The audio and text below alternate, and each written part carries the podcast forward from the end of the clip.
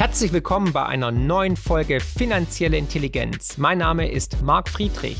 In diesem Podcast geht es wie immer um Geld, Bitcoin, Wirtschaft und Politik. Und jetzt viel Spaß.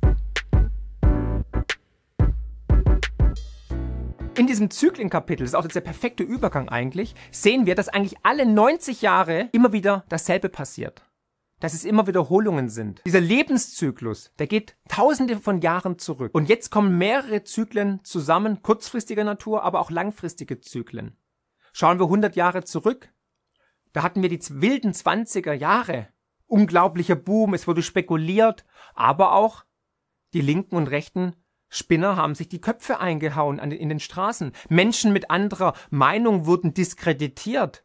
Menschen mit einer gegensätzlichen Meinung wurden teilweise sogar gejagt. Und das ist doch tatsächlich nicht mehr von der Hand zu weisen, dass wir hier frappierende Ähnlichkeiten sehen zu den Geschehnissen vor 100 Jahren. Die Hysterie, in der wir leben, diese Hybris, diese moralische Selbsterhebung ist für mich ein Zeichen dass wir am Ende eines Zyklus stehen und dass ein neuer Zyklus beginnt. Aber das Ende eines Zyklus geht immer einher mit großen Verwerfungen, mit großen Schmerzen. Wir sehen ja ein kolossales Versagen der Politik, der alten Institutionen, des alten Systems, was aber auch dann der Nährboden für ein neues System ist. Und der Ökonom Josef Schumpeter hat es die kreative, die schöpferische Zerstörung genannt. Es muss, das Alte muss erst sterben, damit was Neues darauf entstehen kann. Und so ist es auch jetzt. In dem Generationenzyklus, den ich ja im Buch dann auch aufgezeigt habe, sehen wir einfach, wir kommen jetzt in die Winterphase. Das ist der Höhepunkt der Krisenphase. 2008, die Finanzkrise, war nur ein Vorgeplänkel. Und den letzten Winter, den wir hatten, das war die große Depression in den 20er Jahren und natürlich die Machtergreifung der Nazis. Und wir alle wissen, in was für einem absoluten Desaster und was für einer menschlichen Katastrophe diese Zeit, dieser Winter geendet ist. Und dann kam aber auch wieder der Frühling. Und der Frühling war dann wirklich geprägt durch Harmonie, durch Zusammenhalt, dadurch, dass die Menschen wieder ein friedliches, gutes Leben haben wollten, dass man gemeinsam was geschaffen hat, man war konstruktiv statt destruktiv. Und jetzt ist ja unsere Zeit dadurch geprägt Intoleranz gegenüber Andersdenkenden, gegenüber unterschiedlicher Religionen, Sexualität, Hautfarben etc. pp. Weil es den Menschen einfach schlechter geht am Ende eines Zyklus. Und dahingehend müssen wir jetzt wirklich die Vision haben für ein besseres Leben, für eine bessere Zukunft. Harte Zeiten kreieren starke Menschen. Starke Menschen kreieren gute Zeiten. Gute Zeiten kreieren aber schwache Menschen und schwache Menschen kreieren harte Zeiten. Und genau in dieser spätrömischen Dekadenz sind wir ja momentan, wo wir uns mit Nebenkriegsschauplätzen, mit Luxusproblemen ablenken lassen, das Wesentliche aus den Augen verloren haben. Es ist völlig dekadent, über welche Probleme wir uns Gedanken machen. Ob das jetzt eine dritte Klotür ist oder Diversität, alles okay, aber es geht doch im Endeffekt um Toleranz. Ich beurteile Menschen nach ihrem Charakter. Mir ist wirklich, ist völlig scheißegal, welche Sexualität er privat auslebt, welche Hautfarbe er hat, welcher Religion er nachgeht, woher er kommt, welche Sprache er spricht und so weiter und so fort. Der wahre Wert, die wahre Qualität eines Menschen ist das Herz, die Seele und der Charakter. Und es gibt in jeder Religion, in jeder sexuellen Ausrichtung absolute Vollarschlöcher, von denen man nichts wissen will. Aber es gibt auch gute Menschen. Und wenn wir aufeinander zugehen und wir tolerant sind, dann können wir die ganzen oberflächlichen Grenzen, die uns spalten sollen, ad acta legen und viel mehr erreichen. Und aus diesem Grund ist diese Krise, in der wir momentan sind, so wichtig, ist eine Chance, weil sie unser komplettes Bewusstsein auf eine ganz neue Ebene katapultieren kann. Apropos katapultieren, da sind wir ja schon beim Trampolin bei Annalena Baerbock, weil die kann nämlich jetzt direkt vom Trampolin ins Kanzleramt springen. Ja, ihr hört's richtig. Kein Spaß. Und genau das ist ja der Zykluswechsel, den ich jetzt hier auch beschreibe. Dass anscheinend laut den letzten Umfragen die Grünen tatsächlich erstmalig stärkste Partei bei der Sonntagsfrage für die Bundestagswahl sind. Dass die Grünen vor der CDU sogar sind. Die Grünen können erstmalig die Regierung stellen. Wir könnten eine grüne Kanzlerin bekommen, Annalena Baerbock. Die würde dann sozusagen direkt vom Trampolin ins Bundeskanzleramt springen, direkt ohne Zwischenstopp, ohne Berufserfahrung, ohne ähm, Know-how. Geht alles heutzutage. Ganz nach dem Motto Merkel AD, Hallo, Ahoi, Annalena Baerbock. In den 30er Jahren hatten wir einen Rechtsruck. Dieses Mal geht's halt nach links. Und nochmal, beides ist extrem, beides funktioniert nicht. Und mir ist völlig allerlei, welche Partei da oben vorne rumturnt. Weil sie sind nicht die Lösung, sie sind eher das Problem. Ich glaube nicht, dass eine andere Partei einen besseren Job macht. Wir sehen doch seit Jahren, dass die Politik eigentlich de facto permanent versagt und sich nur selbst verwaltet und den Status quo versucht zu halten. Wir brauchen tatsächlich einen radikalen demokratischen Wandel. Parteien, das sind Firmen, da geht's um Macht, um Aufstieg, um Karriere, um Sicherheiten, um Netzwerkeffekte, um Geld, um Spenden. Das haben wir ja gesehen in den letzten Jahren. Und wir sehen natürlich das Peter-Prinzip und den Dunning-Kruger-Effekt. Par excellence. Das Peter-Prinzip besagt ja, dass man bis zur Grenze seiner Inkompetenz aufsteigt und dann, wenn man da ist, versucht man natürlich diesen Status quo zu erhalten und alle, die nachkommen, alle, die neu eingestellt werden, alle, die am gefährlich werden könnten, am Stuhl rütteln könnten, die werden natürlich dann abgesägt. Siehe Merkel. Aus dem Grund hat ja die CDU überhaupt keinen Charakterkopf mehr. Alle Fähigen hat sie ja erstmal weggewischt und weggemobbt. Und der Dunning-Kruger-Effekt sagt nichts anderes, als dass man seine eigene Intelligenz, seine eigene Kompetenz komplett überschätzt und die der anderen komplett unterschätzt. ja, so sieht unsere politische Kaste momentan aus, meiner Ansicht nach. Ausnahmen bestätigen natürlich die Regel. Auch ich kenne die natürlich. Guter Freund von mir sitzt für die CDU im Bundestag. Ne? Wählen würde ich ihn trotzdem nicht. Und wir erinnern uns alle an die Nominierung von Annalena Baerbock zur Kanzlerkandidatin der Grünen. Wir sehen hier diese wunderschönen Bilder voller Eintracht, Harmonie. Man hat sich umarmt und gedrückt und geschmatzt und Abstand, Social Distancing, Masken, Corona. Anscheinend kein Thema bei den Grünen. Wahrscheinlich helfen Bionade, Chai Latte und Sojaschnitzel gegen das Coronavirus, nur wir wissen es noch nicht. Ja, aber wer ist denn eigentlich Annalena Baerbock, die noch nie in ihrem Leben wirklich gearbeitet hat, die eigentlich immer nur in der Anstalt war oder im politischen Betrieb war. Sie hat keine Erfahrung, weder als Ministerin noch als Politikerin. Klar, sie sind eine Grünen-Partei, aber nochmal, das sind einige andere auch. Ja, will jetzt keinen Namen nennen, aber wer es da nach oben schafft, ist jetzt wirklich kein Hexenwerk und kein, keine Unterstreichung von Kompetenz und Können. Sie ist Berufspolitikerin. Genau die Branche, an der ja unser ganzes politisches System de facto krankt. Aber jetzt stellt euch mal Annalena Baerbock mit Xi oder mit Putin am Tisch vor. Hm. Mit Meinungsfreiheit hat sie es auch nicht so wirklich, wie man hier zum Beispiel sieht.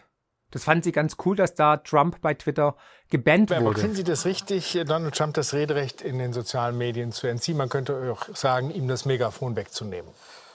Na, Sie hätten das schon vor vier Jahren machen müssen. Und auch das ist ja wieder ein Zeichen für das Ende des Zyklus, dass es mit der Meinungsfreiheit auch nicht mehr so ernst genommen wird. Auch da nochmal den Verweis auf die 30er Jahre unter den Nazis. Ja, und wenn wir jetzt schon bei der ARD sind und hart aber fair, dann können wir gleich über die Presse sprechen. Weil nicht nur bei den Umfragen haben anscheinend alle Bock auf Annalena, sondern auch bei der Presse. Ja, ihr hört richtig. Wir sehen einen regelrechten Hype um Annalena Baerbock. Wie viel Titelblätter die jetzt hatte. Wahnsinn. Das war kostenlose Wahlwerbung. Das war fast schon Propaganda, grüne Propaganda. Ganz krass fand ich auch das Interview mit ähm, Frau Bauerfeind bei Pro7, als am Schluss die beiden Moderatoren ihr noch applaudiert haben, als dass sie nicht aufgestanden sind, ihr salutiert haben und Standing Ovations gegeben haben, war alles. Das war toll. Wir sagen Dankeschön an dieser Stelle, vor allem an Sie, Annalena Baerbock. Wir sind nur zu zweit. Vielen Dank. Herzlichen Dank. Alles Gute. Sie lassen eine Objektivität eine Neutralität, Professionalität komplett missen, weil man einfach eine Agenda hat, man möchte jetzt eine junge grüne Kanzlerin haben, weil es einfach Vogue ist. Yes! Kompetenz? Was soll's? Ja, die Medien unterstützen die Grünen gerade, wo es nur möglich ist. Selbst auf Twitter wird sie verteidigt von das Erste. Der Spiegel hat wohl seinen Lieblingskandidaten gefunden. Über Armin Laschet von der CDU wird so diskutiert und berichtet. Als Witzfigur, als Comicfigur, so ein bisschen rein, suggestiv, so, ne, ist ein, vergesst einfach, ist ein Kobold, ne, zu Kobold kommen wir nachher noch. Und über Annalena Herrschaftszeiten, was für eine coole, taffe Frau. Hey, ein Colt für alle Fälle, eine Frau für alle Fälle, ja.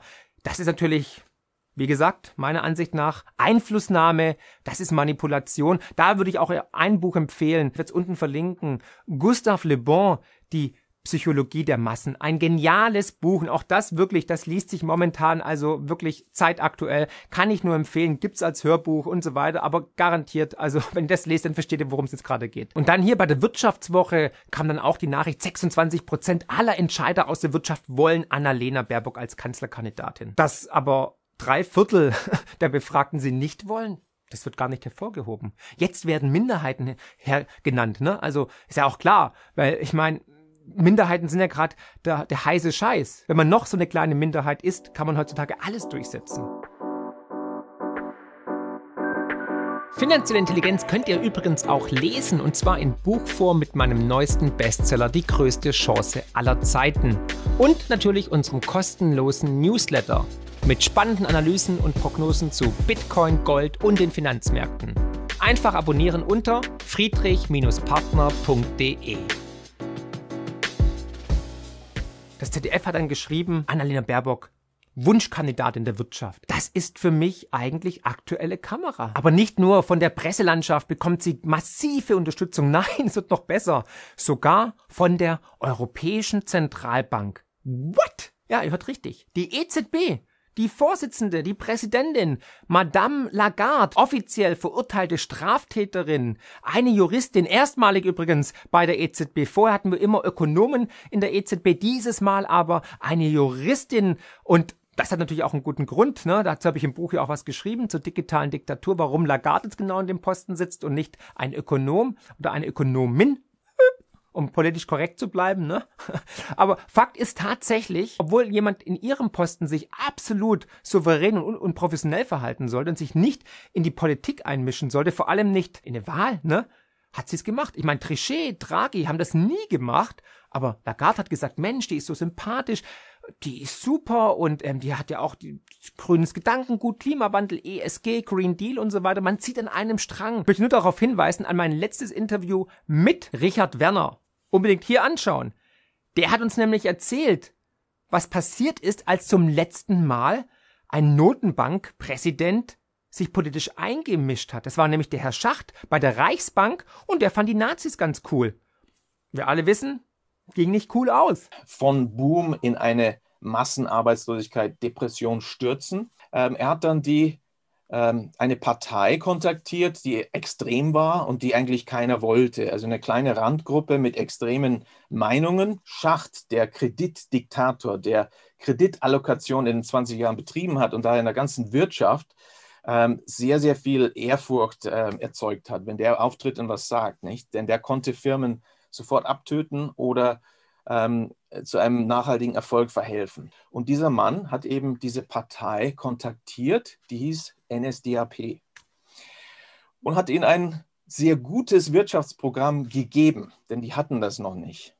Und er kannte sich natürlich aus. Er hatte auch die Krise erzeugt als Zentralbanker. Er wusste genau, wie man da gleich wieder rauskommt. Ja, aber Christine Lagarde und Annalena Baerbock haben auch eine Gemeinsamkeit. Ja, nicht nur das ganze grüne Gedankengut, Klimawandel, Green Deal und so weiter und äh, Steuern erhöhen und Geld raushauen ohne Ende ne? und Schulden machen. Nein, sondern auch das World Economic Forum, das WEF in Davos.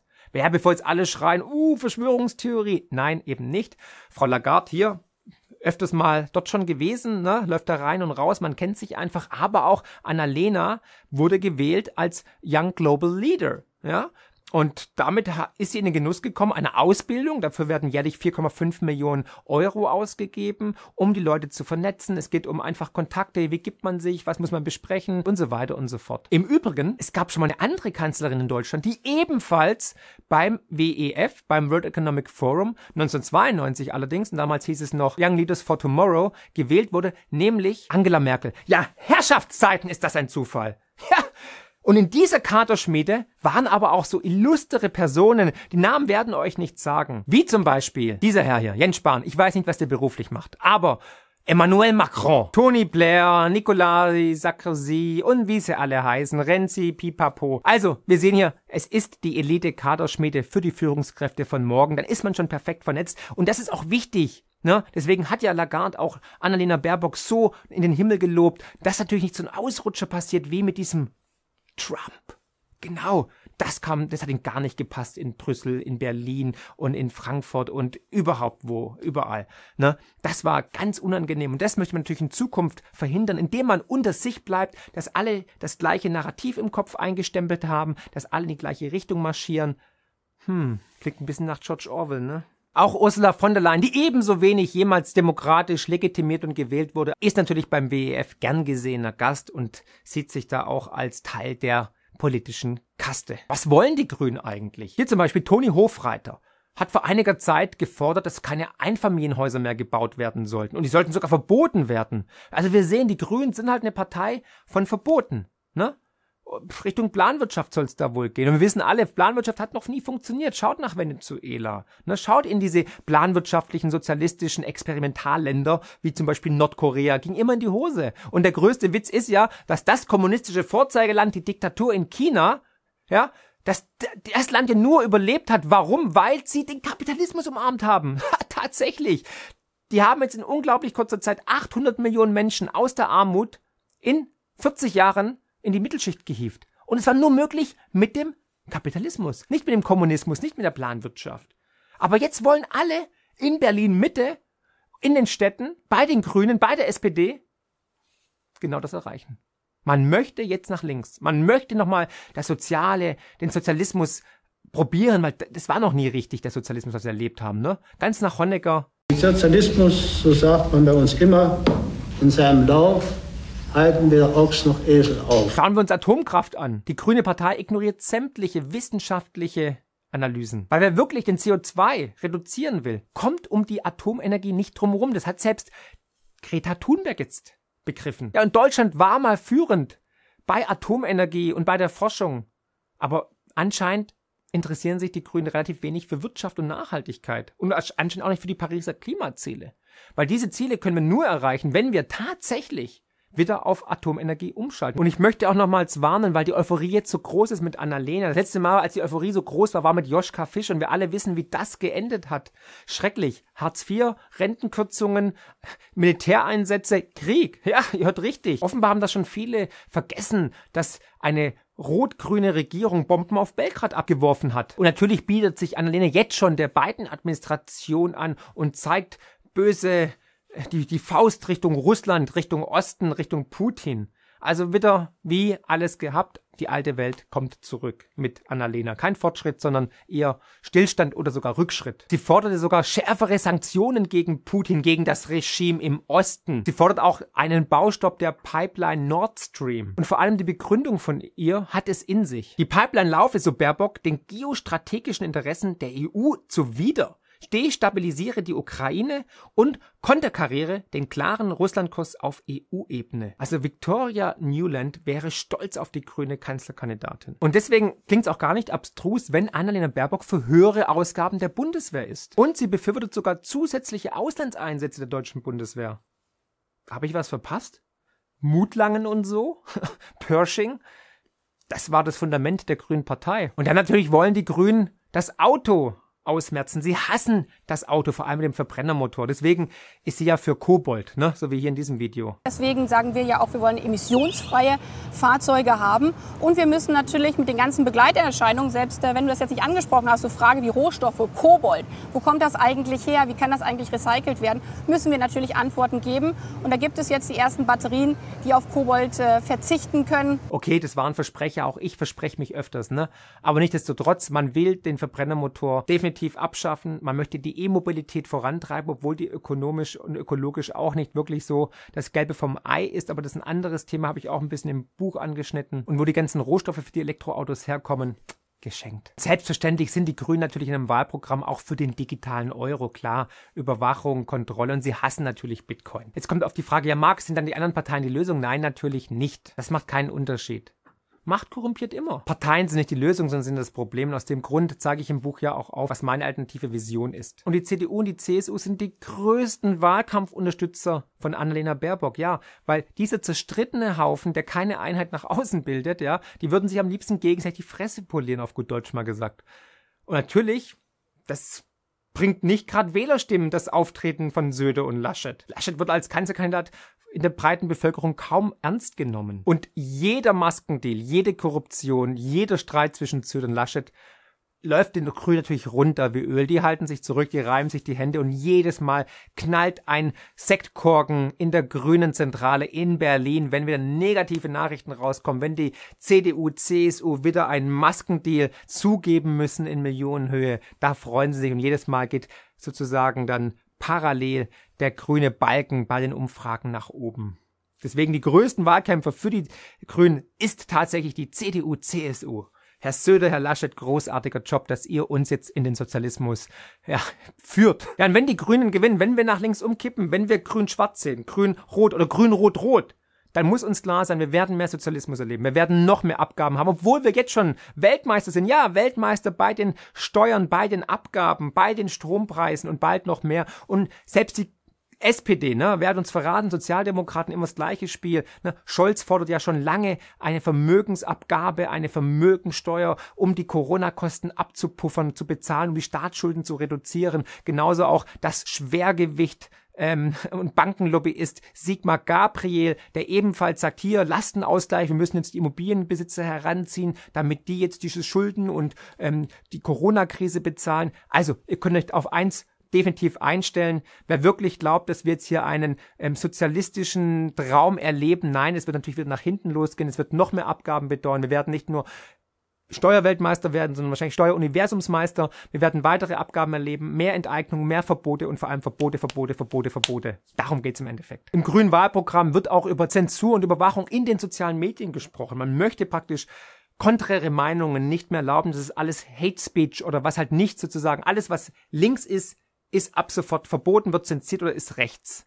Ganz einfach. Mehr Planwirtschaft, um den sozial-ökologischen Wandel zu initiieren. Der Staat soll noch mehr Unternehmer werden. Wir alle wissen, das geht immer in die Hose. Jetzt möchte man im Nachhinein sogar noch in das Wahlprogramm den Mietendeckel mit reinnehmen, dass er bundesweit gilt, der jetzt erst vom Bundesverfassungsgericht ja erstmals ungültig erklärt wurde in Berlin. Aber jetzt möchte genau die Grünen Partei in Berlin das ins Wahlprogramm reinbringen, dass wir bald alle sozusagen in einem planwirtschaftlichen, sozialistischen Korsett stecken. Und dann werden wir es schaffen, so wie es Annalena hier sagt. Lasst uns dieses Europa gemeinsam verenden, liebe Freundinnen und Freunde.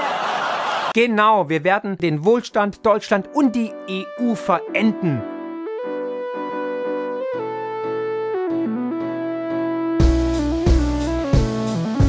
Wow, was für ein Podcast. Ich hoffe, die Folge hat euch genauso gut gefallen wie mir.